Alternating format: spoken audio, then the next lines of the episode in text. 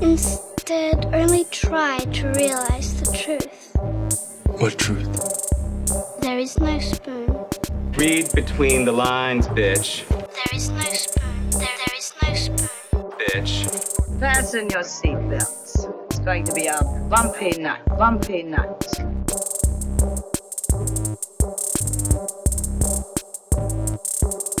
Saludos amigas y amigos, yo soy Mario Alegre Femenías Y yo soy Rosa Colón. y esto es Desmenuzando. En el episodio de hoy vamos a estar reseñando la película Antebellum que estrenó la semana pasada en Video On Demand. Esto es uno de muchos estrenos que hicieron el bypass de los cines para llegar a VOD con todo esto que está sucediendo y vamos entonces a estar hablando de esta película que en algún momento la tuvimos en nuestro queridísimo eh, RIP hashtag calendario 2020. Eh, usted- Hashtag RIP 2020. ustedes nunca van a saber lo cabrón que estaba ese calendario. Bueno, yo creo que ya lo saben, se lo recordamos casi todos los episodios que teníamos un excelente calendario. Pero era perfecto, era el, el- el más hermoso y el más bello calendario que... ah, ah, por eso es que para el 2021 no vamos a hacer ninguno. Pues, no. Eh, pero antes vamos a bullshitear de lo que hemos estado viendo por cuenta propia. Y Rosa, empieza. Eh, ¿Qué has estado viendo por allá? Pues, ¿se recuerdan que la semana pasada dije que iba a haber un, un live show de los Mads de MSC 3K porque Ajá. el invitado especial era Jonah Ray? Y pues, es- eh, él no estuvo riffing, porque parece que él no va a querer hacer más riffing desde que dejó el show de Netflix. So, hicieron un QA al final, y en el QA él le recordó a la gente que él salió en una película en Hulu que se llama Puka Lives que es parte del Bloomhouse Into the Dark series. Eh, pues John Ray en el episodio de los Mads estaba en el QA y dijo que había salido en esta película que se llama Apocalypse, que es parte del Bloomhouse Into the Dark series de Hulu, que yo no sé si ustedes saben, pero eso lleva corriendo como tres años ya. Y tú eres un, un fiel eh, spectator de esa tradición de Hulu. No, para nada, porque son bien malas. Sí, pero, tú, pero Este- de, de quien único yo me he enterado de, de esa serie de horrores de ti, así que yo entiendo que tú eres la, la connoisseur Probablemente. en este dúo de eso. Probablemente porque yo dije en algún momento pensé voy a verlas todas y después dije no, that's insane, es una, es una al mes casi. No sé si, si es bueno que empujen a estos directores. La cosa es que empecé a verla, vi como que la primera y dije, is not for me. Pero Nacho Vigalondo, que es mi director favorito español, Forever and Ever, hizo la de Navidad del 2018, que es este Puka, Ajá. que es basado en esta mascota del best selling toy, eh, que es un diseño bien creepy but cute. Y entonces este muchacho afroamericano lo contratan para ser el actor adentro del suit de Puka. La película de Nacho Vigalondo es bien moody, la historia es un poco basic viniendo de él. Realmente toda la película se va mucho en las transiciones, todo es bien dreamlike y como es Navidad, pues todo el juego de colores verde y rojo todo el tiempo y pues como que y el diseño de Puka que está súper fun. Y entonces me enteré que habían sacado una segunda parte y yo insane porque la película claramente tenía un final y se acabó. Solo había como que put off y no, no busqué información, pero cuando Jonah Ray dijo que lo había, que había salido la película, pues dije, hay que apoyar a Jonah Ray. Pero entonces él dijo que era del director de One of the Dead. Si te recuerdas, fue como que, ¿te recuerdas en aquellos tiempos pre-pandemia cuando Sí. Pepe pudo poner One of the Dead en la respuesta y pensamos, wow, this, our lives va a ser ir a ver estos shows de películas de terror. En lugares públicos. Ah, en lugares públicos con todo el mundo físicamente ahí. What a time, what a time. Pues One of the Dead estaba cool. One of the Them es buenísima. Ajá, estaba súper cool. Sí, ok, pues vamos a ver Apocalypse, porque aunque estoy absolutamente segura que tonally no va a ser lo mismo que Es el Puka, mismo director, tú dices, el de Apocalypse. El mismo director Ajá. de One of the Dead es el de Apocalypse. Ajá. Y pues, pero con- en comparación con la de Nacho Vigalondo, pues la de Nacho Vigalondo tenía un final, espe- Ujú. o sea, como que final final. So, yo me imaginaba que no iba a ser tonally la misma película. So la puse y no es para nada, es como que un slasher film bien fun, bien unique. cogen el, la idea de Puka y lo lleva a otro lugar y lo, lo hace bastante campy. Y estuvo súper chulita la película, tú sabes, como que yo sé que yo he escuchado entrevistas de, de directoras que han hecho películas para Blumhouse y estas películas las hacen como que en tres meses y cuidado porque tienen un churn out rate demasiado rápido. So, que para que para el tiempo que tuvieron, los makeup effects estaban brutal, la dirección estaba súper chévere. No tiene el mismo moodiness que Nacho Vigalondo, no tiene el mismo juego de cinematografía que Nacho Vigalondo, pero tiene mucho fun. Y sale este Felicia Day, Ajá. que también salía en MST, MST3K y salen este es también alrededor de este muchacho afroamericano se me gustó mucho que las dos de Puka este tienen personajes que no son blancos como leads y este se tiraron muchos chistecitos de internet culture, de YouTube culture, de cancel culture que no eran como que oh my god we're too cool we don't get cancel culture because if you cancel people no eran como que actually jokes de cancel culture este y estuvo super funny me gustó un montón Qué nice.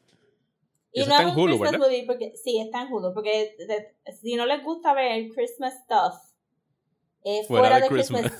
season Ajá. pues Puka Lives técnicamente no es un Christmas movie pero Puka es un Christmas movie Ok. So, por si acaso pero está Sí. super fun de verdad las recomiendo las dos Ok, sí, o sea que la pueden ver ahora mismo en Hulu. Hablando de Seasons y Halloween, eh, ¿qué te pareció ese videíto de Halloween en Animal Crossing? ¿verdad? eso era lo otro que quería lo he visto ya tres veces Lo he visto ya tres veces. Estoy tan pompeada porque yo estaba como que.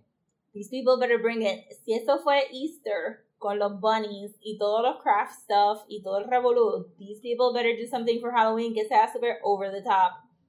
Y esta es la primera vez que introducen otras frutas Ajá, Eh, que no sean. Ajá. que los pumpkins. I know, todo el mundo estaba pintando pumpkins con los sombreros para hacer sus huertitos fake. Y, Y, fue como que no, van a tener actual No. pumpkins. pumpkins y de diferentes colores mientras crecen porque salían blancas y verle está brutal. Me encantó mucho, me encantó que nos dieran otro reaction, so that opens up un world of possibilities, porque creo que viene hunting y viene este, como que yelling, como. Y que puedas cambiar los skin tones para verde, violeta, blanco pálido, que te puedas poner vampire eyes o zombie eyes. So ya yo estaba hablando con mis amigas. Shout out a Ivy y a Nicole. Y Carla, que está histérica. Yo te tuve que preguntar a Carla como que te desmayaste, porque yo vi el trailer como tres veces y yo estaba como oh my god. El gate, los jack-o'-lanterns, los costumes, todo va a estar Lo que- brutal. Eh, Lo que, lo que me pregunto es si lo- lo- los maquillajes y, la- y las calabazas van a ser algo que se quedarán después del 31 o se desaparecerán de, de las opciones para el make-up y todo eso. Yo me imaginaría que el make-up se va a desaparecer porque los huevitos de Easter no vuelven a aparecer. Pero yo me imagino que los pumpkins se quedan. Porque si tú tienes la matita, pues la matita va a seguir sacando pumpkins, es lo que yo pienso. Al menos que las trabajen como son los bambús, que los bambús nada más te dan un shoot y después lo... O sea, no, no te crea más ninguno. O sea, que estén limited. Sí, sí que están limited, pero está bien, porque eso quiere decir que el próximo año tienen que hacer algo diferente. Ok. So, Keeps them on their toes. Sí. Pero, porque yo he visto mucha gente con islas que todavía tienen lo... O sea, el punto de los crafting es que tú puedes tener Halloween all year round, aunque no puedas seguir crafting objects, ¿verdad? Ujú. Aunque yo siempre acabo con un montón extra. Yo sé que mi sobrina Andrea no creo que nunca me va a perdonar que yo me deshice de todos mis huevos y no le hice un wobble, un Bunny Day wobble toy. Yo, yo, cada vez que lo ve en mi casa me dice como que... "Ah", Y yo, I know, I'm so sorry. yo pienso que debería haber una opción de tú apagar los... eh, sobre todo del, del, del shopping list, de cuando vas a, la app a ordenar cosas, que las cosas de, del shopping de los huevos, porque es como que una lista así de cosas de huevos y de tus crafting stuff, y es como que, ok, esto es seasonal, tiene que haber alguna forma de yo no tener que estarlo viendo cuando estoy buscando por ahí en todos mis crafting lists. Maybe eso lo cambian porque ellos cambiaron el search engine de los patterns. Ok. So maybe se van dando cuenta poco a poco que si van a seguir ha- haciendo upgrades todos los años, pues tienen que mejorar el, el search by catalog stuff. Yo, yo acepto que llevo como un mes apagado de Animal Crossing, pero este es mi coming back. I'm back for Halloween. No, todo el Mermaid Furniture, yo estoy ahora peleando porque mi sobrina juega, yo pienso que mi sobrina juega very little comparado como yo, que le meto por lo menos una hora todos los días para empezar el día bien, hago todos mis chores y qué sé yo. Pero es verdad que no he tenido mucho tiempo de merondear y esperar a que las bombas lleguen y qué sé yo. Ajá. Yo no sé qué, qué tiene mi sobrina este mes. Ella tiene ya todo, casi todos los recipes de fall, de los acorns y los pine cones, Ajá. que es lo que estamos crafting ahora. Y yo, como tú tienes todo eso, yo nada más tengo dos y una de ellas me la dio Isabel en la mano. Como que, Sí, un NPC te la tuvo que dar. como que Isabel me regaló el arbolito y yo nada más he podido hacer una cosa. Solo he estado como que molestando, este, y todas las mañanas me levanto, I shake the trees, get my pine cones, get my acorns, pero ahora, ahora es pumpkin season. Y entonces en, eso por encima de fall, porque lo que estamos ahora es en pine cones y acorns, pero Ajá. cuando, en octubre cuando cambien los árboles de color, van a flotar maple leaves, que tú tienes que cachar con tu net, igual que los cherry blossoms en spring. Ajá. Y eso te va a dar otros recipes. Oh, Dios.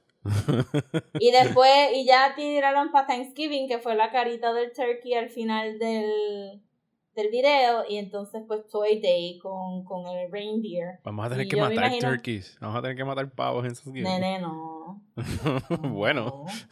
No. Vamos a tener que cocinar. Si es como el de este New Leaf, pues él te dice los ingredientes que necesitas y tú tienes que intercambiar con tus villagers para que te den butter o pescar un pescado específico. Y just give him the recipes y cuando esté todo hecho, pues tienes un banquete de Thanksgiving. Yo, el año pasado, cuando todavía podíamos celebrar Thanksgiving, eh, estaba con mi DS en Thanksgiving haciendo Turkey Day porque en una hora limitada yo estaba como que sí voy a comer pavo ahora mismo pero también tengo que hacer las recetas de este otro pavo Sí, Deme un si no break. me quedo sin mis cosas sin mis furniture pues estoy pompeada porque de verdad es a little bit more than I expected y estoy bastante contenta con este upgrade que viene ahora el 30 de septiembre. Y gracias a la persona que nos taguió la página de Desmenuzando en el video de Switch porque thank you for looking out. Nosotros sabemos ustedes saben que este juego es importante. Bueno, pues yo por acá metí, I splurged a little. Eh, me di un gustito que llevaba tiempo ya operando y estaba indeciso. Y cu- cuando la semana pasada eh, pasó, creo que fue la semana pasada, pasó el evento de Apple, yo estaba pendiente a que anunciaran si venía o no venía un nuevo Apple TV. Y no era que me Oh. urgiera un Apple TV, pero ahora con, con todo lo que está pasando de que muchas veces me están enviando eh, screener links para poder ver las películas y reseñar las cosas, muchas de estas aplicaciones solamente están en Apple. Eh, eh, y entonces, pues, Mm. verlas en el teléfono, o mis opciones eran o verlas en el teléfono, que nunca es bueno, o tener que ir y coger la laptop, ponerla al lado del televisor, conectarla por HDMI usar la computadora a través del televisor.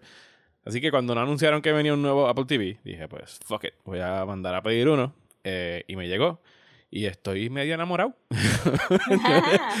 Ahora que llegó esa cosa, es como que, ok, now I get it. Porque es algo que yo entendía que no necesitaba. O sea, era como que lo pedí ahora como una conveniencia para cosas del trabajo. Pero ahora que llegó, es la única manera que estoy utilizando para navegar los distintos apps de streaming. Porque en realidad lo que lo, que lo hace cool es que está todo integrado en la misma cajita. Tú puedes usar Siri y decirle como que estoy buscando whatever y te, te, te lo y filtra y, el te, FBI te y- escucha y, y el FBI te escucha, ajá, y el algoritmo me detecta y me empiezan a hacer un profile, whatever. Eh, pero, por ejemplo, tú le dices, quiero ver estas películas, entonces dentro de los sistemas que tú tienes, te dice, bueno, pues la puedes ver en Netflix, o la puedes ver aquí, o la puedes ver aquí con nosotros en Apple, o la puedes alquilar por tres pesos, whatever. O sea, es que no tienes que estar, deja ver si está en Hulu, deja ver si está en Amazon, deja ver si está en Netflix, sino como que lo buscas y está en todos lados y that's it.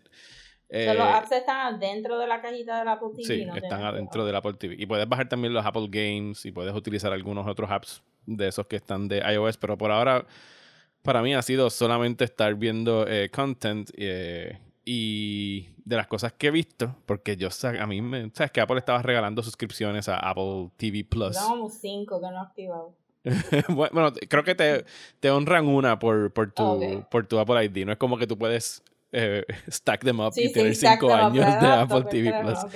Eh, pero tan pronto la actives la puedes usar. Yo había visto algunas de las series con las que arrancaron, no me encantaron ninguna. Eh, vi el documental de los Beastie Boys, pero me puse a ver dos que em- em- empezaron el mes pasado, porque salía, voy a hablar de una primero, porque sale Ewan McGregor, eh. Mr. Obi-Wan Kenobi, que yo no sabía que él había hecho esta serie ya dos veces en el 2004 y 2010 con diferentes Ajá. títulos. Era Long Way Round, Long Way Down. Y es que él tiene un pana de Scotland que lo conoce desde chamaco y ellos son fiebros de motoras. Y entonces ellos hacen road trips en motoras por diferentes lugares. Y el que grabaron la el año pasado, que es el que está transmitiendo ahora Apple, que es nuevo, es un trayecto de 13.000 millas desde la Patagonia hasta Los Ángeles. Están subiendo por todo el área oeste de Sudamérica, Centroamérica, hasta llegar a Los Ángeles. Eh, y está de lo más nice, sobre todo ahora que estamos encerrados y no podemos viajar. y no podemos ver nada. Ver gente en exteriores viendo estos paisajes y ellos como que les tripa mucho conocer a la gente y se sientan a hablar.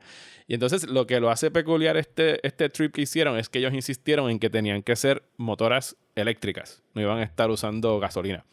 Y entonces Ok. Tuvieron que ir donde Harley Davidson para que le hicieran estos prototipos que se los entregaron como una semana antes de que ellos emprendieran su viaje.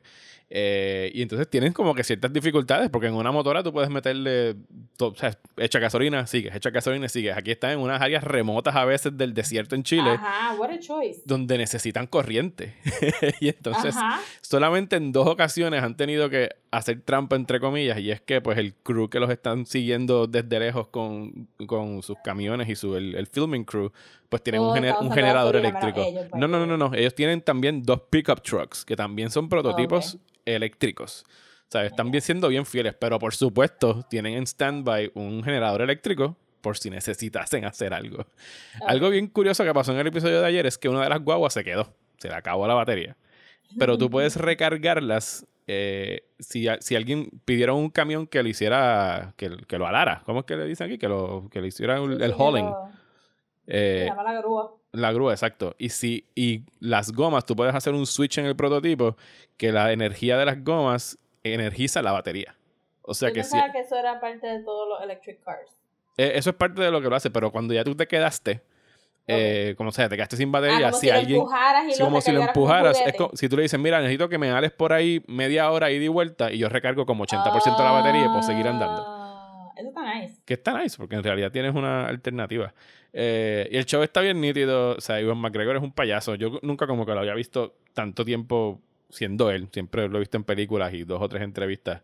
Y, es bien payaso y le gusta como hablar con la gente. Entonces siempre es un vacilón de ver quién reconoce Obi-Wan Kenobi quién no. Y ahí se dan unos, esos momentos bien graciosos donde gente se le queda así como que mirando fijamente o le tiran alguna línea de Star Wars. Y en realidad la serie es un, es un trip, es bien light eh, y se Sí, pasa chévere. Ya se llama Long Way Up. Qué nice. ¿Qué más has estado viendo? Pues empecé a ver Ratchet. Uh, Yo Ratchet. sé que ya tuviste cuántos episodios tú llegaste a ver. Yo vi dos y esta no es para mí. Pero a ti no te gusta American Horror Story en general tampoco. American Horror Story yo había visto la del manicomio y me gustó. O sea, y- Esta es como la del manicomio, but ajá. better.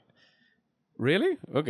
No sé, Sí, es que... porque es más streamlined, porque se basa en un solo personaje. Usualmente American Horror Story tienes que balancear como 7 o 8 personajes diferentes. Sí, yo, yo, sabes que yo con Ryan Murphy es como que me llevo con unas y con otras no. Y Sí, esta fue una que esta vi dos y fue dije como que ok, no esta no es para mí. Porque, porque I miss American Horror Story. O yo no sé si va a salir una. No creo que vaya a salir una este año. Eh, y Scream Queens estaba cool. Y esto es como una mezcla de los dos, pero me está impresionando mucho que le pusieron tanto care al set y a la cinematografía. O sea, usualmente they do. Ajá. Todo el season de los witches de New Orleans en la casa. Sí, Aquí lo que pasa es que los, los colores los colores están brutales en esta. Eso Los sí se lo doy. Y usan mucho split screen para contar la historia. Y hay un montón de actrices, este, Sharon Stone está matándolo. Sí, Sha- está- Yo, estaba como que, ese es Sharon Stone. Está Porque Judy Davis. eh, Judy Davis es la otra enfermera, la que ella como que le quita Sí, el puesto. Nurse Bucket. Ajá, Nurse Bucket. Ese está brutal. Y entonces, este, Amanda Pitt, ¿es que se llama ella? No, ¿cómo es que se llama? Eh, Cynthia Nixon, la casa de la esposa del gobernador. No, Cynthia Nixon, sí, es, no, es la secretaria. No, La secretaria, no, perdón. no. Este, no, la, la Jazz, la, la Flapper, que también salió en Hannibal, que es una que la de Pulp Fiction, Pumpkin. Pumpkin. Ah, eh, Amanda Plummer. Amanda Plummer. Amanda Plummer. Este, esa también está super funny. Ella es Honey Bunny, by the Eh, way. No, Pues todo me está gustando, menos que todo me está gustando. Es bien American Horror Story, es bien horrible, es bien bad things happen to people because they're all bad. So es como que bad things happen to people. Ah, sale Vincent D'Onofrio también. Sí, él, es- él es el Este- governor. Él es el governor. Eh, y salen como que pues lo- y- algunos usuals de American Horror Story o de American True American True Crime Story, American Crime American Story, Crime Story. American Crime Story. So es como que puro Ryan Murphy. Lo dijiste, único, dijiste Vincent ¿Ah? D'Onofrio, que dijiste Vincent D'Onofrio y dije, sí, sí, el suegro de Sean Penn, porque no sé si se enteraste de esa pendeja. no. Sean Penn se casó con la hija de veintipico de años de Vincent Sean D'Onofrio. Penn da tanto asco. Yo no sé cómo Vincent D'Onofrio no le cayó encima a Sean Penn, pero pues. Pues, sí, She's, no. she's an ¿Cuántos adult, años digamos. Veintipico, veinti largos, Pues, algo por así. lo menos. Sean Penn tiene no salga 60 y algo. Ajá. Que no salga con, well, I used to know her when she was four. Ajá. Es que Este- chances are que sí la conoció a lo mejor, si conoció a Vincent Sí, tú sabes que esas, esas situaciones son full grooming. Ajá. ellos como que, ugh, ugh. Anyway. Pero bueno, ya que estás hablando de cosas asquerosas en la serie, pues. Sí, bueno, eso, pero eso ya, eso es de verdad true. True life. Este, pues sí, me está gustando todo. Me está gustando las actuaciones de todo el mundo. Está súper interesante. Lo único que no me cuadra es que es The Nurse Ratchet. Sí, que, que, que, no, que no entiendes por qué lo ligaron a Nurse Ratchet de One Flew Over the No Cuckoo's Nest. entiendo por qué lo ligaron a Nurse Ratchet y no entiendo si él entendió el personaje de Nurse Ratchet en la novela, porque tú has visto, has visto la película. Sí, la película la he visto. La novela no la he leído. La novela yo la leí por una clase. La película es bastante fiel, pero Nurse Ratchet no es mala en, lo- en los ojos de los hombres de este asylum porque es una psicópata. Es mala porque es un tool of the system y the machine. So, para los que no hayan visto la película y no hayan leído el libro, el, el, eh, ¿verdad? Esta, eh, la persona que está narrando la historia no es Jack Nicholson. ¿Quién es, Es el narrador? el, ajá, es el native person que está en el asylum Ah, Chief no que en la habla. Ajá. Ajá, Grayson Chief, pero realmente es como que racist. Pero he has a name. Este, pero dicen Chief, entonces él no habla porque la gente asume que la gente native es dumb, like dumb, dumb. So él no habla y él se pasa desapercibido y puede ver cosas, pero en el libro te detallan que él tiene estas alucinaciones donde el veil drops y él ve los cogs de este machine y el machine es society. Y society quiere que tú actúes de cierta manera pero él sabe, por ser una persona native, que Society no, no está looking out for you, porque a él le quitaron las tierras, que eran, este, eran, eran fishing tribes, y le quitaron el agua, y ahora él está ahí encerrado. Y Nurse Ratchet, que un wrench, un, un ratchet wrench, Ajá. ella es mala, entre comillas, porque es un tool of the machine. Si no es una psicópata, es alguien que, que Ajá. representa a la, la- la institución. Y me parece como que interesante que ellos no, no lo vieron de esa manera, porque ahora que estamos viendo tanto, tanto discusión de cómo la mujer blanca ha, ha empujado la ideología de white supremacy y, y que, que white feminism se puede usar para opri- oprimir también a, a otras personas, ¿verdad? Otras mujeres non-binary, trans, que son este, más marginadas. Y pues la, la enfermera está ahí porque en el asylum, porque el asylum affords her a level, a level of power que afuera no le da, pero ella no está, ella no está siendo empathetic con estos, ¿verdad? Con estos este, hombres. Y obviamente hay un nivel de macharranismo también en la novela, porque se le castiga a ella por ser una mujer no femenina al final de, de la historia. Pero de ahí a lo que yo estoy viendo en la serie es como que, wow, este es el mejor fanfiction que yo he leído de Nurse Ratchet, pero esto, it's blowing my mind, cómo, cómo quisieran atar este personaje al Sí. personaje que sale en el libro y lo vimos en la película. Sí, it's not cómo conectaron same. los puntos entre. ok. I Se pudo haber llamado cualquier otro nurse. Sarah Paulson. Sí, claro, exacto. Siendo, sabes, como que el, el nombre es bueno. Because it's a good name. Sí, pero, Pero igual que tampoco, entiendo. que tampoco es como que tú dirías, bueno, es que es por cuestiones de branding. Porque, ¿sabes? Nurse Ratchet no es Magneto ni Darth Vader. No es como que. O sea, yo pienso que hay un. La mayoría de la gente que de repente se tope con Ratchet en Netflix no van a conectar con One Flew Over the Cuckoo's Nest. Van a decir como que, pues, Para Ratchet, nada. Y ¿sabes? entonces para colmo porque tampoco lo está atando visualmente a la película que la gente podría ver. So, La Ujú. película es bien monocromática, bien washed out y aquí es como que explosions of color por todos lados. Y... o sea, me parece, me parecen interesting choices. El show como tal es bien American Horror Stories. O si te gusta eso, te va a gustar. Pero no sé, no sé cuántos seasons se va a tomar en ellos formar este personaje. Pero ya lo acabaste. es que eh, me deben de faltar como dos, como cuatro episodios máximo. Ok, porque no sé, no sé si es uno, o sea, no es un limited series como Hollywood, eh, se supone que va a Eh, ser... yo espe- alguien en Facebook me dijo que ya habían este fast tracked más seasons de Ratchet. So, yo Ok, no sé, yo creo ok. que está otro antholo- an- no me imagino que anthology, pero Sí, va- van a tener una- otra segunda temporada con el mismo cast y, y seguirán Sí, por ahí sí. para abajo. I mean, los que sobrevivan, ¿viste? No sé. Ajá. sí, que siendo un show de Ryan Murphy podrían ser tres. sí, como que yo no sé cómo esto va a terminar al fin. Pero está bueno, pero no, no entiendo. No sé si mi lectura de One Flew Over the Cuckoo's Nest es muy básica. No, no, la tuya es algo como... que, más. ¿Qué libro leyó Ryan Murphy? Sí, no sé. Pero está interesante, está interesante y, y me gusta para dónde está yendo y es, es bien, es bien Ryan Murphy for sure, so está super cool. Ok. Pues yo empecé a ver también a través de, de Apple TV, porque pues me estoy poniendo al día con las cosas que no vi por ahí. Este episodio no es traído a ustedes por Apple. Apple no nos ha dado ni un centavo. Debería. pero deberían, claro.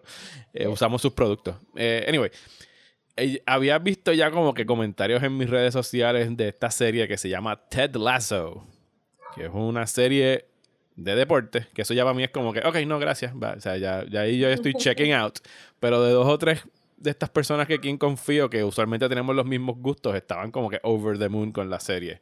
Y yo dije, bueno, ya que lo tengo aquí, déjame verlo. Eh, está protagonizada por Jason Sudeikis, que él está haciendo de este coach de fútbol americano, eh, que gana un campeonato y se lo llevan a Inglaterra a ser coach de soccer de esta liga. Y es una- sí, o sea, es como que fútbol, fútbol. Entonces él llega como un, es un fish out of water story, donde la dueña del equipo se acaba de, de divorciar del marido multimillonario y en realidad sus intenciones son joder al equipo, porque él dice, esto es lo único que a mi marido le gustaba y le importaba en el mundo y yo quiero crash it and burn it y por eso busca un fútbol, un coach de fútbol americano. no. Hashtag Eh, la clásica. Eso ya se está convirtiendo en un trope. Ajá, sí, eso es Major League, básicamente. Eh, pero lo que me está gustando, y ya lo que queda es un episodio por ver, nada más son 10 de, de media hora, eh, es el hecho de que esta serie, con el personaje de Jason Sudeikis, es como que la respuesta a toxic masculinity. Porque el tipo en todo momento desde que llega tiene este como que go get him attitude. Y es como que el típico coach, ¿sabes? El arquetípico coach caricaturesco, pero o sea, siendo bien noble, eh, bien consciente y cuidadoso de ser respetuoso con lo que está diciendo con todos los miembros de su equipo, in- independientemente de raza, género, etcétera. Y eh, esas cualidades de tú, o sea, tú tienes personajes nobles y buenos en, en series y películas, usualmente los, los personajes como Ted Lasso lo ponen como Forrest Gump. Ah, bendito, es que tiene un- una discapacidad mental y por eso es tan bueno y por eso no logra ver la maldad en el mundo, etcétera, etcétera. Pero no, o sea, el tipo se da cuenta de cosas que están sucediendo en el equipo, eh, de cosas xenofóbicas, de cosas de sexismo que se están dando con mujeres que trabajan dentro de, de las ramas del equipo y él las aborda, ¿sabes? Con, con rectitud, pero como que con una actitud positiva de tratar de arreglar las cosas sin nunca dejar que todas las cosas que le están diciendo, porque obviamente el pueblo donde está el equipo lo odia y le empiezan a, a llamar epítetos y cosas así porque está descojonando al equipo, pero él nunca responde ni con violencia ni con sarcasmo, o sea, es como que bien, bien raro y es una línea bien finita de tu poder describir un personaje así que no sea un smartass, o sea, que nunca llegue como que llegue con su sarcasmo, con su ironía, sino que el tipo es bien consciente de, de cómo se está comportando y trata de navegar cada situación la soluciona de una manera bien efectiva, como que el tipo te gana siendo bueno. ¿Sabes? Sí, sin ningún. O sea, porque a veces lo que ocurre con estas personas es que tú tienes que bajar a su nivel o ponerte de tú a tú o tener que afrontar todas las cosas de la misma manera. Y él es- el tipo es prácticamente un Gandhi, ¿sabes? Como que todo el mundo le está cayendo encima y él maneja cada situación de una manera bien respetuosa y logra resultados, ¿sabes? Al final, por ejemplo, hay un episodio donde la, la la dueña del equipo lo manda a hacer un, un profile con una revista de deportes buscando que lo destruyan. Eh, porque lo mandaron con el sports writer, que siempre es el más cínico y el más pendejo, y bla, bla, bla. Y el tipo al final logra como que se lo gana, ¿sabes? Se lo gana simple, sencillamente siendo él, tratando de ayudar a otra gente y, y, ver que no hay ninguna artificialidad y que no es una máscara que el tipo está poniendo. O sea, que no hay nada oculto detrás de eso. Y es como que bien refreshing y el Yeah. show perfecto de tú estar viendo people trying to be good to each other, que no es la norma, porque usualmente no es así como se manejan esas situaciones, sobre todo en comedia, porque en comedia siempre tienes que ser como que el smart ass. Sí, que eso es algo que uno esperaría de Jason Sudeikis, ¿no? Ajá. Como que, que él era el macharrancito, el sarcástico, el este, yo soy más que tú, and I'm gonna... Ujú, Pero aquí está como que playing completamente against ese Qué type. bueno. Y está bien nice y es cortita y de verdad que es de las cosas más nítidas que he visto en, en estas últimas semanas. Qué cool. No, que- no me voy a suscribir a Apple todavía, pero eso está súper chévere.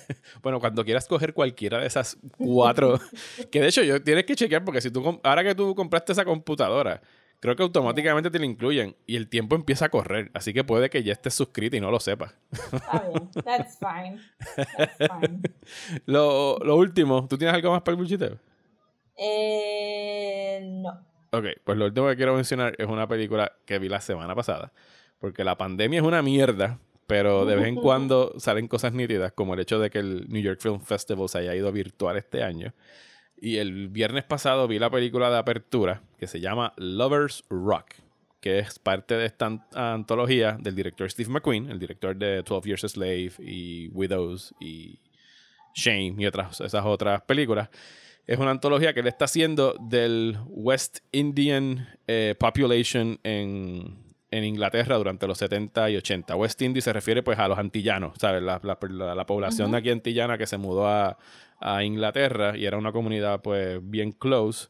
Eh, y van a hacer seis películas que van a estar estrenando por Amazon en noviembre. Esta noche, de hecho, voy a ver la segunda que se llama Mangrove y hay otra con John Boyega. De hecho, en la de esta noche sale, es una, esta ya va a ser un poquito más radical porque es sobre un hecho eh, histórico de lucha social. Sale, no me acuerdo, creo que es Leticia algo, es la que hizo de Shuri en Black Panther, es la protagonista. ok. Y, y No John Boyega sale en otra que estrena la semana que viene. Pero esta de Lovers Rock, Rosa. Esta es una de las películas más cabronas que he visto este año. y, na- y nada más dura 68 minutos. Y son 68 minutos perfectos que yo creo que los hicieron más especiales. Porque la película, como dije, es un mediometraje de 68 minutos. Y es un party. O sea, es un party, un house party de esta misma Ajá. comunidad donde la película empieza y las nenas se están vistiendo y los varones están seteando los platos y hay gente cantando en la cocina y pasándola bien. Es como que toda esta vibra positiva de vamos a pasarla cabrón. Eh, y la gente llega ahí y pone música y tiene este playlist apoteósico de música reggae y, y de, de los 70s and 80s y, y no son como que Bob Marley y Steel Pulse y todos los que ya nosotros conocemos, sino como eran eh, cantantes de los 70 y 80 que eran como que de ese grupo y esa época en Inglaterra, que no es un género que yo conozco mucho. Y ponen No, todos yo tampoco. ponen yo, a mí todas- yo sé ska y un poquito de dancehall, es que lo, que lo he escuchado por ahí. Eh, y en realidad la película no es otra cosa que ver a esta gente pasándola bien. Y sí, como que hay roces, la, la jeva que no quiere bailar con el jevo, y como que tú, tú entiendes que había algo ahí, como que fueron pareja en otro momento. Pero lo importante de estos 68 minutos es que ahora en momentos donde hay social distancing y tú ves a toda esta gente apretada y sudar en la sala de una casa con una música cabrona y se dan unos momentos tan nítidos y tan llenos de vida como que el DJ apaga la música y empiezan todos estos coros cabrones a cantar a capela esta canción y te sientes bien y te sientes como que diablo, qué cool, qué cosa más bella ver a la gente pasándola cabrón y tú es una secuencia que en cualquier otra película pues hubiese durado a lo mejor 10 minutos con alguna otra trama de cosas que pasaron en el party y aquí todo eso es la película de 68 minutos, como que ver a la gente pariciando, sí. Y cuando ya yo llevaba como 20, 25 minutos, fue como que dije, wait, ¿is this it? El tipo nos va a poner a ver el party por 60 minutos. No puede ser. Esto está. Al principio tú pu- puedes tener como ese- una aprensión de.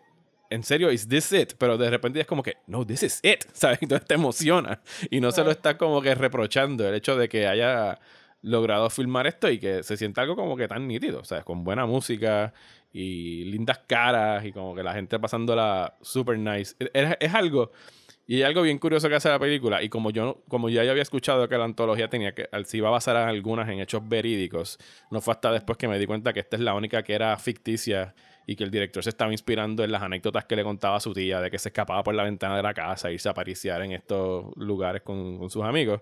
Pero el DJ en ciertos momentos como que suena una, una, Dios mío, una sirena, una, como una sirena que suena media policíaca.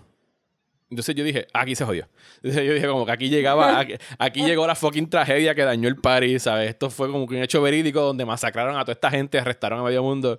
Pero entonces vuelve y suena, quita la sirena. Y cuando ya yo me vine a dar cuenta que era el DJ jodiendo, yo dije, coño, pues la, no sé si lo hicieron a propósito o si ya es como, como ver la sirena tú al final de Get Out, que tú dices, ah, esto se jodió. O sea, it's over, el tipo lo mataron. Pero que yo en todo momento tenía como que ese miedo de que iban a dañar como que esta cosa tan chula que estaba pasando. Pero afortunadamente no pasó. y la pasé muy bien viéndola. Qué bueno. ¿Pero tú las has podido ver todas? O... Eh, en el festival solamente van a tener tres. Eh, y las otras, las seis completas, van a estrenar en Amazon, creo que a principios de noviembre van a estar en Amazon Prime una por semana. Eh, y pues les reportaré de la que vea esta noche porque se ve, se ve buena, se ve poderosa la que van a estar dando hoy. Que me interesaría saber dónde, en, en términos de el orden que tienes que ver la antología, dónde va esa. hasta donde yo sé, como que son independientes una de la otra. Así que, si no me equivoco, esa del pari es como la segunda o la tercer, el tercer capítulo que lo van a tirar en ese orden. Pero que no necesariamente tienes que verlo así, porque son separaditos. Está nice. Eh, y, mucha gente nítida trabajando ahí. Bueno, hablemos de Antebellum. These sapphires are here to fulfill your every need. Wherever you were before, that's over. That's over. You are my only way out of here. We must choose our moment wisely.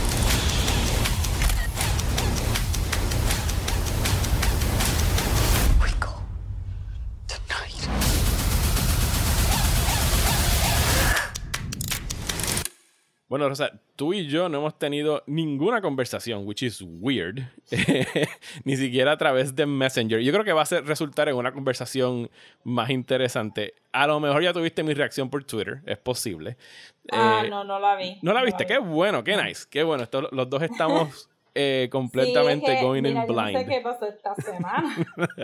yo no tenía más trabajo del usual, pero siento que, que como que se sintió bien agobiante y yo estuve a punto de escribirte como mil mensajes mientras estaba viendo la película, pero cada vez que iba a escribir el mensaje era como que, no, I gotta focus on this other thing too, y estoy viendo la película y estoy como que haciendo el to-do list para el otro día y de verdad que, que, se me olvidó escribirte porque I had, I had texts para, para mandarte.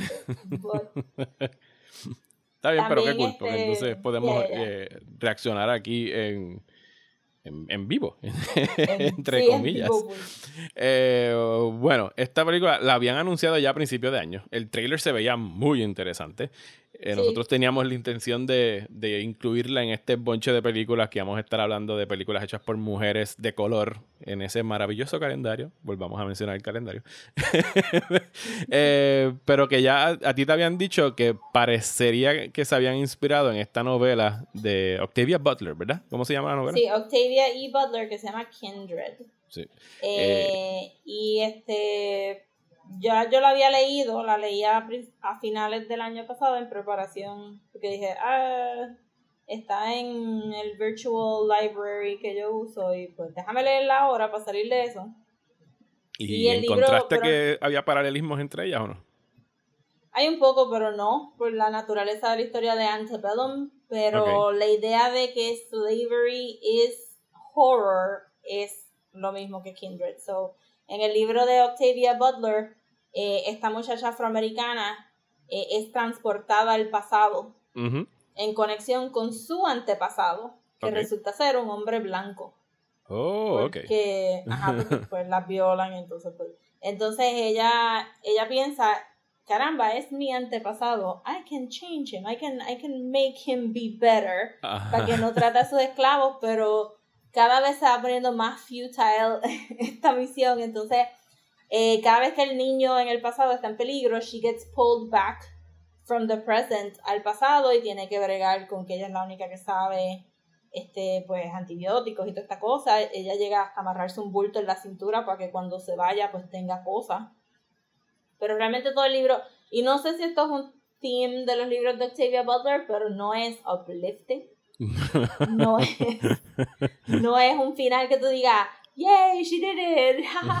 es más un final de, oh my god, esta gente blanca en el pasado no había manera de desprogramarlos de la idea de que la gente negra no eran humanas. Punto, se acabó, tú sabes. Como que no importa que esto antepasado, no importa que tú, tú you share blood, these people ya estaban set for death. Ujú. Y este, y la gente negra pues pagó todo eso. Y entonces pues, en el camino te da muchos historical facts y toda esta cosa.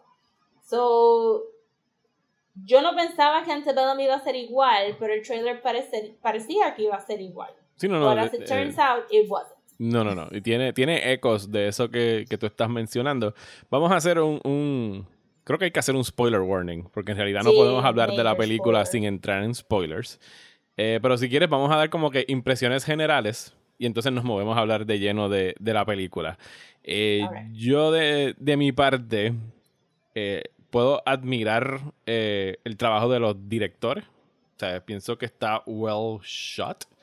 Los directores, esta es su primera Los película. estaban, estaban bien buenos. Sí, sí, sí, no, está muy bien, ¿sabes? Técnicamente está muy bien hecha la película. Los directores son Gerard Bush y Christopher Renz. Esta fue, este fue su primer largometraje. Eh, y pues la premisa de la película, la película arranca en un plantation en Antebellum South para los 1860, durante todavía la época de la esclavitud en Estados Unidos.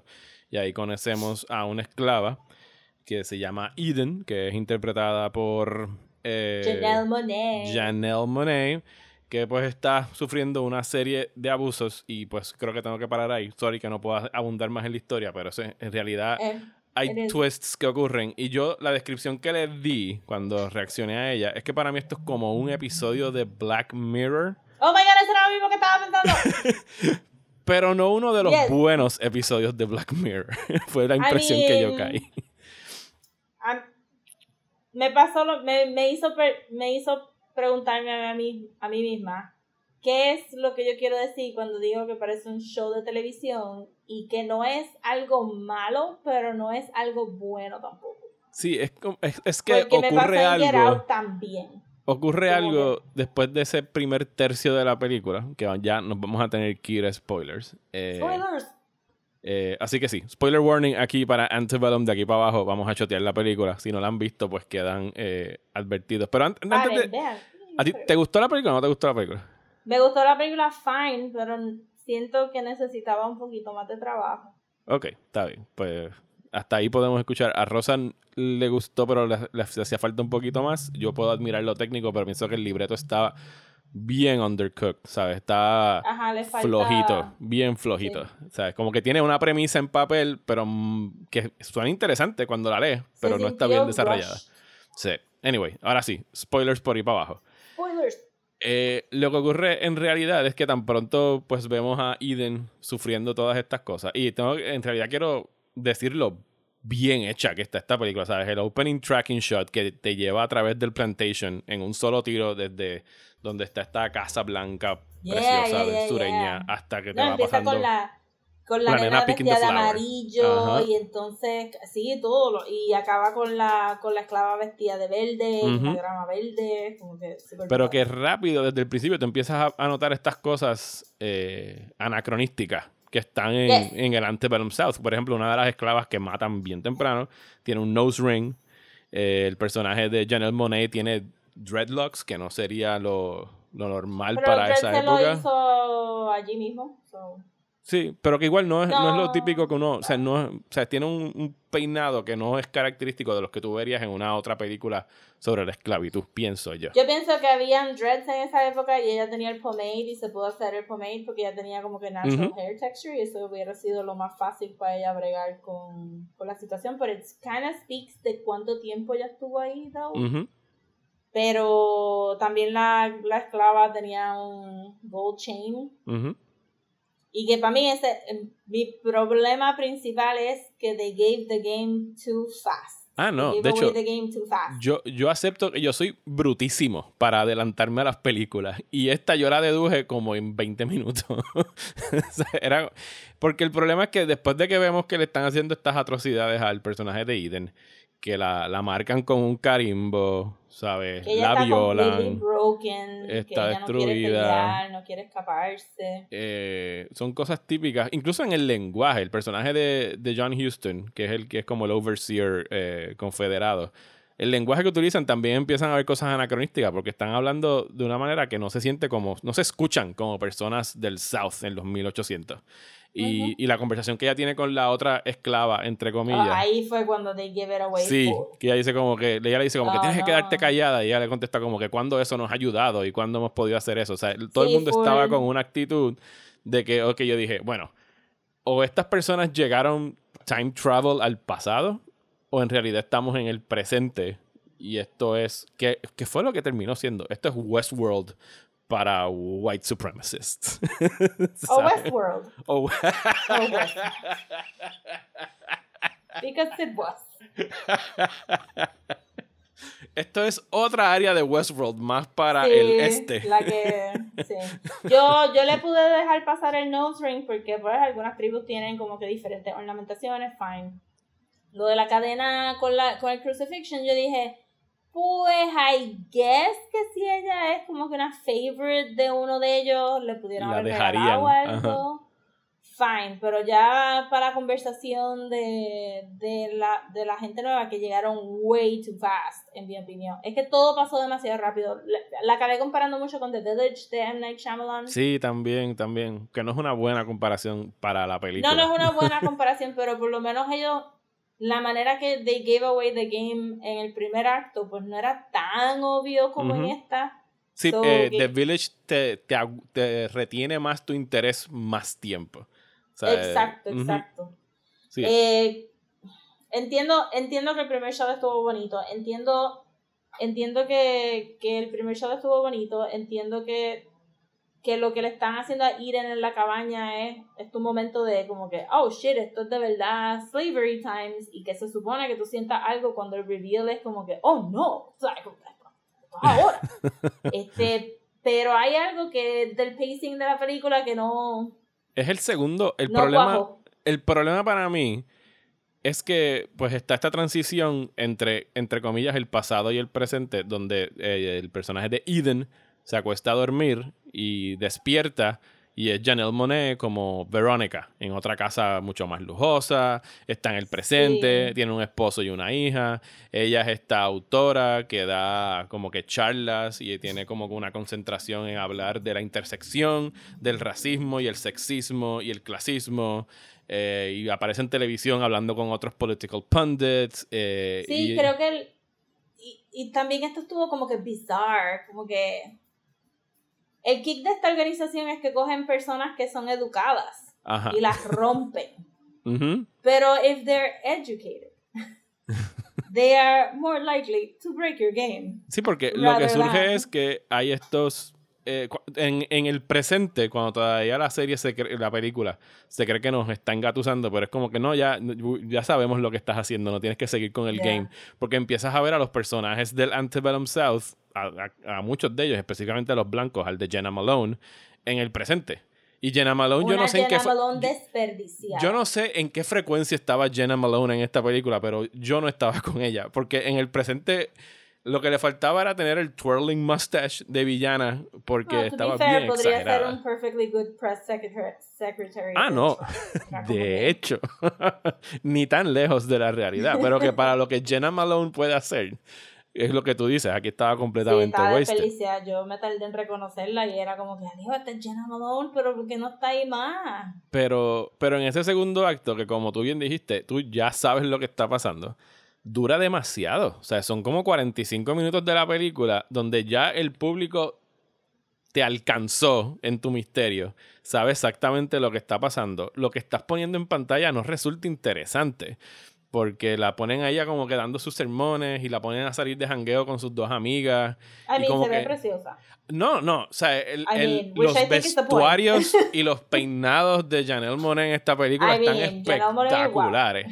O sea, yo no sé a qué ella se dedica, pero, o sea, desde el traje rojo Oh y el pelo este que God. tiene en... en, en- estoy, no, no estoy hablando en la vida Ah, real. ok. No, no, no, no, no, no, no. Yo conozco a ¿sabes? Janelle I mean, hello, dancing and liberation. No, no, no, no, no. Yo conozco a Janelle Monáe y yo estoy loco porque Ok. esta mujer salga en un Afrofuturism franchise y ella sea Yes, la capitana de la, o sea, la protagonista. Estoy diciendo que... No, ella es como una académica. Ellos estaban cogiendo Sí, académicos. sí, sí, pero que estoy diciendo que, que los trajes que tiene ella en su casa está regia. O sea, y tiene como tres o cuatro peinados, después va al hotel y tiene este otro traje con los patrones africanos ah, bien coloridos, ¿sabes? En Sí. todo momento se ve espectacular. Eh, Sí, creo que también estaban tratando de hacer un punto de como que el vibrancy de black culture y que todo el mundo alrededor de ella es bien racista, pero entonces quedaba como que medio weird because are they racist porque son parte de la organización or are they racist porque donde ella estaba estaba racist people Sí, y era el, como el que mensaje de lo que querían decir está bien, bien eh, ofuscado. Está ajá. muddled. Ellos presentaron esta película, yo no la vi de esta forma, pero cuando se la presentaron a la prensa, los dos directores como que tenían este discurso al principio donde pues ellos estaban jactando de que esto era una película of and for this moment, que estaba comentando sobre América en el presente y es como que no, loco, del presente tú no estás diciendo absolutamente nada. O sea, eh, eh, porque no es nada radical tú decir como que sí, Estados Unidos sigue siendo tan racista como hace 200 años cuando tenían la esclavitud. O sea, eso no es absoluta, eso no es noticia para absolutamente nadie.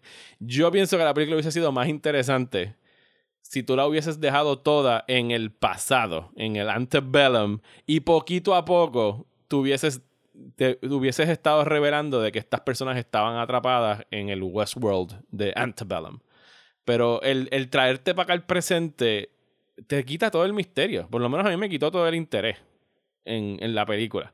Y ya lo que, lo que resta al final, que es este, pues, triumphant revenge eh, hook de que ella va a matar a todos y va a salir huyendo y va a poder pero fue sin conquistarlos. querer que los mató Sí, entonces es como que ni siquiera es em- empowering al final. ¿Sabes? No, es bien hueca. Sí, este, yo pienso que lo que le fal- lo que le faltaba a la película para mí era no darme el flashback, porque ella está teniendo el flashback porque escuchó el celular de él sonando. Ujú, Que es un buen no se switch. supone, Pero que es es un buen eh, twist. ujú. But it's too soon. Entonces, este, yo necesitaba como que un day to day de ella. Y en ese day to day de ella hubieran Y conocer a los demás esclavos, ¿sabes? El otro tipo con el que ella se quería escapar, yo quería Sí. saber quién era ese tipo. que le dijo professor y uno como que professor of what? Ajá. Professor, what are you talking about?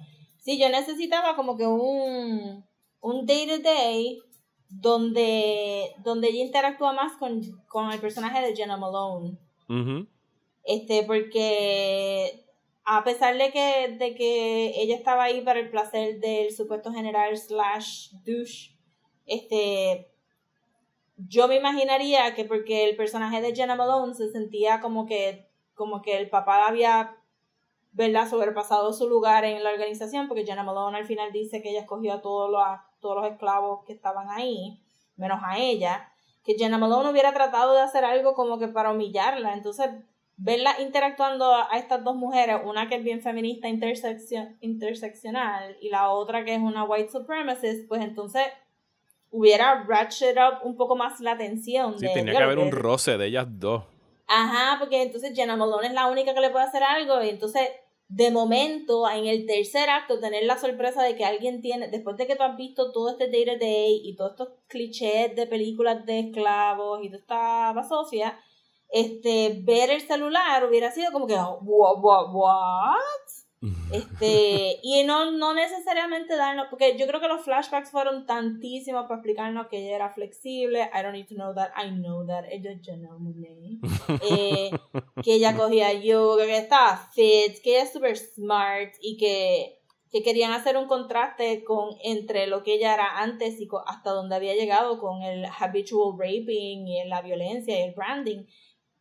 Pero ese contraste no lo puedes tirar así en el mismo medio de la película porque es que no hace sentido. O sea, la estamos conociendo como Eden. Teníamos que conocer a Eden primero O y sea, sería como... revelarnos que era Verónica. O sea, es mucho después. Exacto. O sea, se- sería como si hubiéramos conocido en Game of Thrones a Rick primero y lo vemos siendo de Rick por un rato antes de que nos dijeran, ah, diablo, mira, no, es Theon". Era Theon. Eh. Ajá. Y entonces aquí me faltaba eso. Entonces la película, tratando de ser tan bella, necesitaba ser más dirty. Y también hubiera apreciado como con un slight sprinkling de Django aquí, porque estos son idiotas actuando como si fueran Confederate people, so Sí, debieron son- de haber sido oye, más over este the es- top. Esto es un incel summer camp. Ajá. Básicamente. Debieron de haber estado como que el, el giving them a game away hubiera sido como que alguien overacting o alguien Ujú. este exceeding their bounds o qué sé yo. Bueno, es que incluso desde el, desde el principio, cuando ellos están marchando como que a la- al dinner, están marchando diciendo blood and soil, y eso es algo de los nazis. Y que lo repitieron cuando Sí. fueron a, a- el año, aquella vez que fue- fueron con sus tiki torches, los idiotas estos a. No me acuerdo cuándo fue que su- sucedió, lo grabaron en Black Clansman, los de Blood and Soil, no me acuerdo dónde fue que ocurrió esa mierda En Charlottesville. en Charlottesville. Eh, sí, sí, sí, es, eh, o sea, they gave the game away too early para al final no decir gran cosa. Y en realidad como que se está dando este subgénero de, de horror que ha estado, ha estado surgiendo mucho de unos años para acá con Get Out, con Us, con Lovecraft Country, con lo que parece que va a ser Candyman, de explorar injusticias sociales y raciales y esclavitud a través del género del horror eh, y del pulpiness y del ciencia ficción, pero esta película se queda con lo estético y como dije, tiene una idea, pero bien mal desarrollada. O sea, en realidad no está diciendo como ellos aspiraban, no está diciendo nada del presente y lo único que está es recordando el bestialismo del pasado y presentándolo bien bonito en pantalla. Es que se sintió, o sea, yo la sentía estaba corta, era como que, pero ¿por qué estás perdiendo tanto tiempo? I mean, yo también aprecio a ver esta muchacha de, de la mejor amiga de ella que salió en Precious y sale en American Horror Story. Ah, sí, es CBD, eh, no me acuerdo el... Ah, Gabori. Sibiday, Gabori Ajá. Sibiday. Y me encanta cada vez que ella sale en cualquier lado, eh, yes, she's great. Este, y aquí estaba on, on point. Ujú. Pero yo no necesitaba ese flashback. Yo necesitaba que tú me vendieras más la ilusión para yo preocuparme por Eden para después decir, oh no, oh no. Pero aquí no había nada y realmente lo único que me sorprendió fue que, que todo esto estaba alrededor de un... e- Ellos estaban escondidos adentro de un reenactment camp. Ujú. De un, porque a mí se me olvida que that's a thing.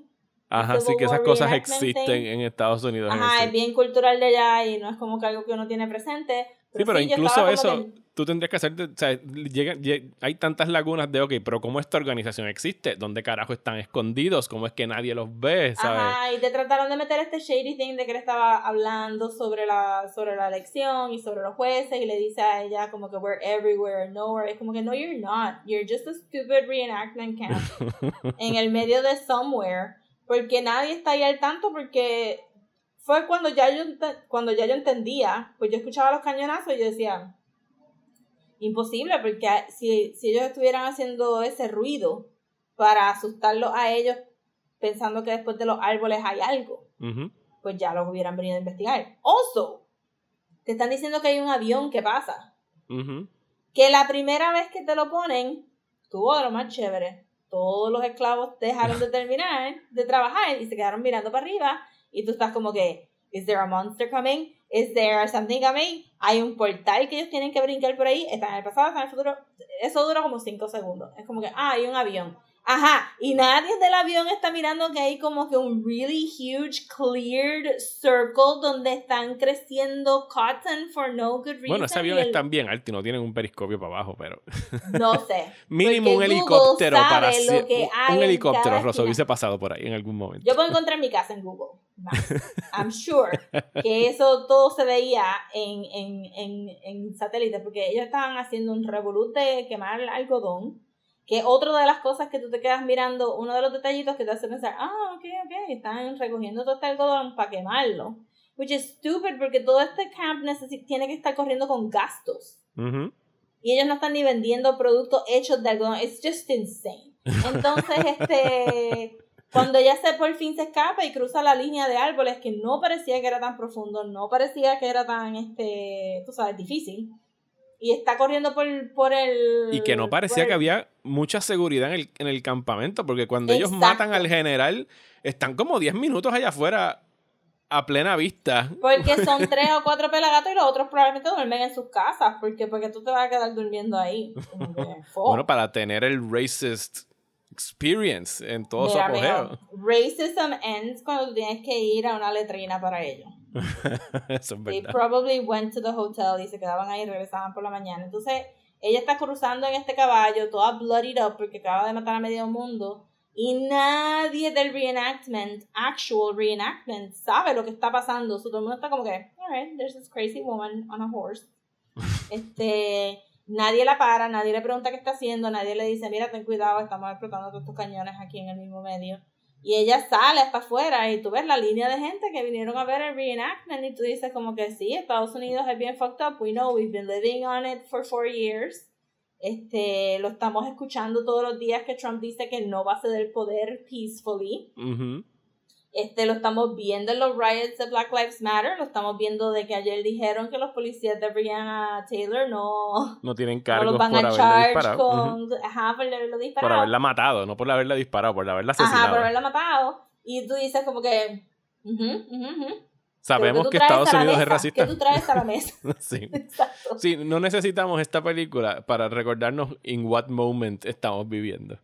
Ajá, exacto. Es como que eh, siento que eh, no me recuerdo si fue un Twitter thread o alguien hablando sobre que eventualmente las películas de horror de las personas afroamericanas van a tener que superar el racismo porque el horror siempre viene de gente blanca. En Get Out viene gente blanca. En, en, en Us no. En Us es una película, they just happen to be black, yo siento.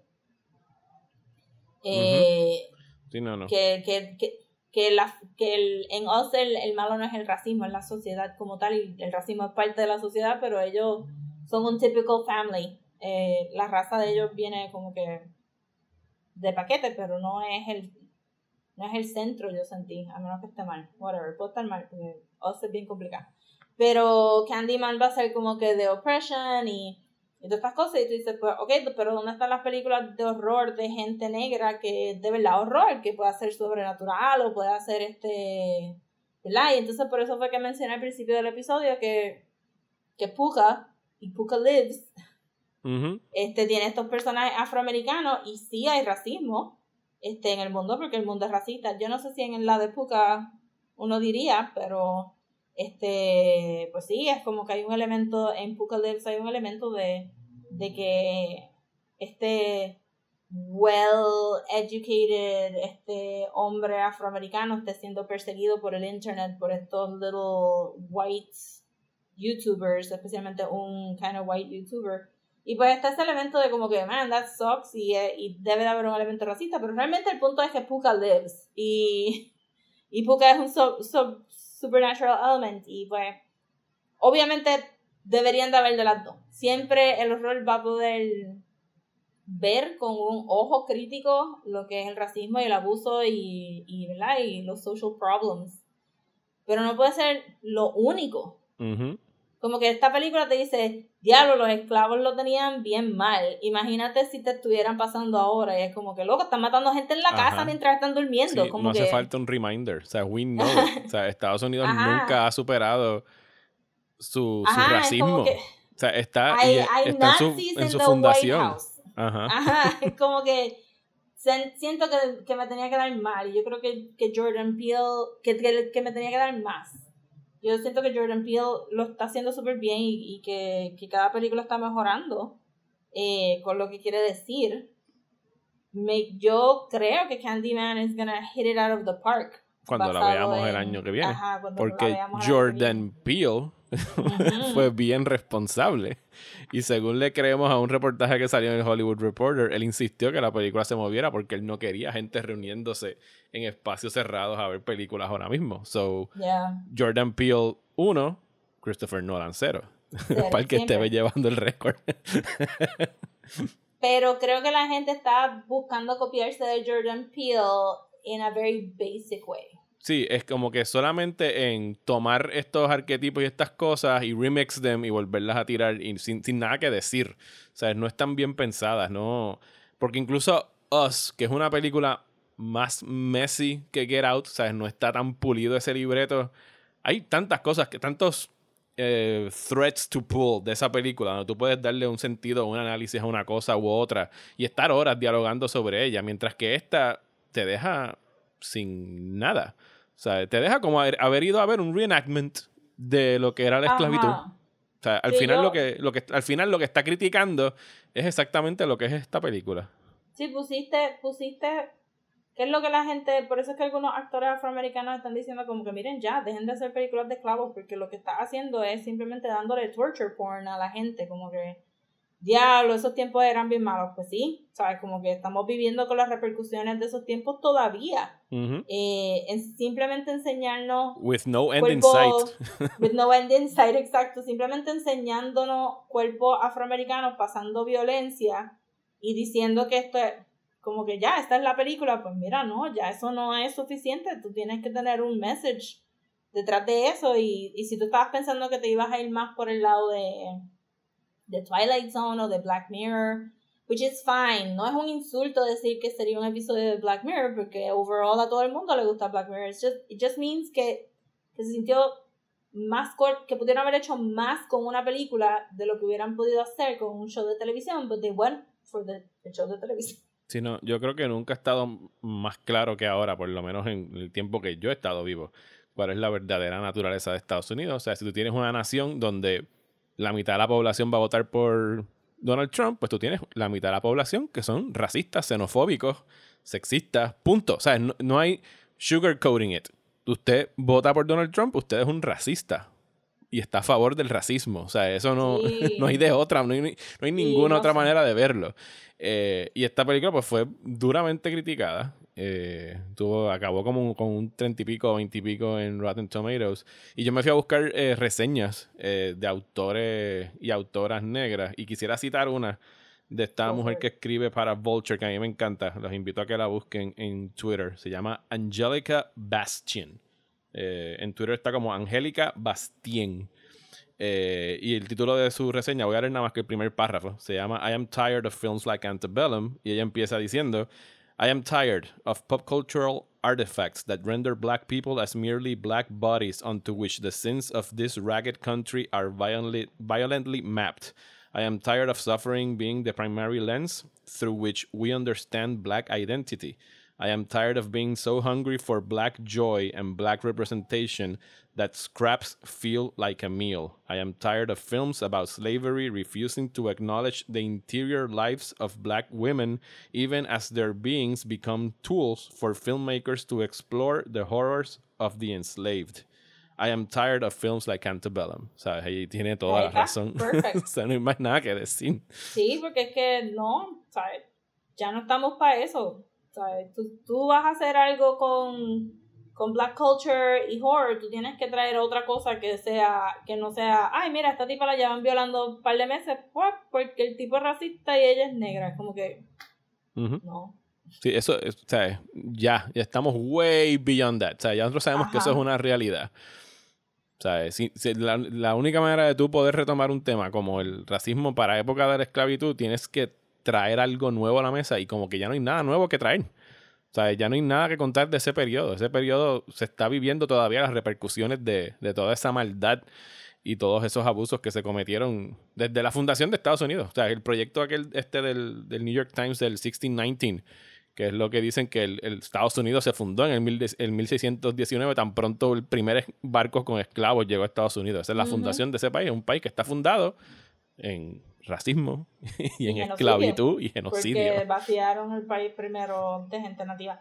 Sí, sí, es como que you gotta bring more to the table si tú vas a hacer películas como esta. Y es una pena que, que Janelle Monáe y Janelle Malone estuvieran tan desperdiciadas en el libreto. It could have been a good twist sin tener que ser súper, este, ¿verdad? Exploitative con, con la violencia. Pudo haber sido un perfectly serviceable Twilight Zone story este, para entretener. Pero o, o un episodio de 50 minutos de Black Mirror enfocado solamente en el Antebellum South, si hubiese algo Ajá. de verdad que valiese la pena decir sobre eso. Porque Exacto. incluso, porque incluso al final, si nada más hubiese sido el twist de ver a esta gente sufriendo por una hora y al final es como que, uff, están en el presente, plot twist al final, es como que también es igual de hueca la experiencia, o sea, no estás diciendo absolutamente nada con ella. Sí, eh, es bien, es todo bastante shallow, es todo bastante rushed. Tiene buenos actores que, que pudieron haber usado mejor, they didn't. Y pues, hopefully aprenden de esta y un par de libretos que estuvieran yendo por el mismo lado se quedan un poquito stalled. Porque, este, no, no sé, no. ¿Me aburrí? No. Pero la voy a volver a ver. No. Jamás, no. O sea, todas nuestras esperanzas están depositadas ahora en Nia da Costa y Candyman, que pues Candyman, yes. las esperamos con muchas ansias. Yes, yes. en algún momento en el 2021. and hit the mute button. Let the vagina have a monologue. Mansplaining, I fold 'em like origami. What's the way, baby? This a tsunami. For the culture, I kamikaze. I put my life on a lifeline.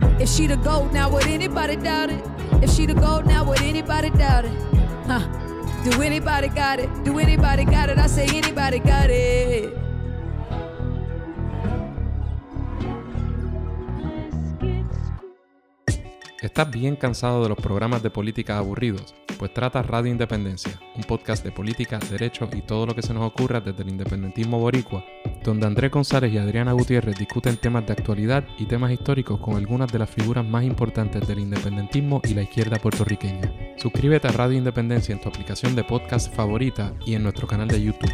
Únete ya.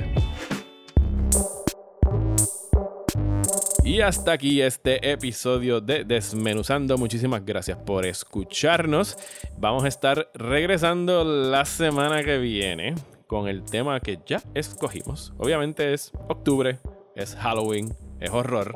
Y ayer, pues, Criterion nos puso en bandeja de plata la decisión, porque van a estar sacando en el Criterion Channel durante el mes de octubre, empezando el 4, esta colección de 29 películas de 70s horror, películas de horror de la década del 70. Hay cosas bien famosas como Texas Chainsaw Massacre eh, y Don't Look Now. También hay unas cosas eh, más desconocidas, algunas cosas de Apple Ferrara, como The Drill Killer, The Driller Killer y otras cosas internacionales. Y pues y vamos a estar picking and choosing de ahí. Vamos a estar hablando de varias de ellas durante el mes de octubre. Se los vamos a dar con anticipación. Vamos a hacer un menú bien nítido halloweenesco para que sepan cuáles son las que vamos a, a ver. Mientras tanto, en Patreon. Eh, les pedimos excusas porque el episodio de Cora que nos falta de septiembre, de los dos episodios que sacamos mensualmente, lo vamos a tener que posponer a la semana que viene. Pero relax, porque quiere decir que entonces octubre va a tener tres episodios de Patreon.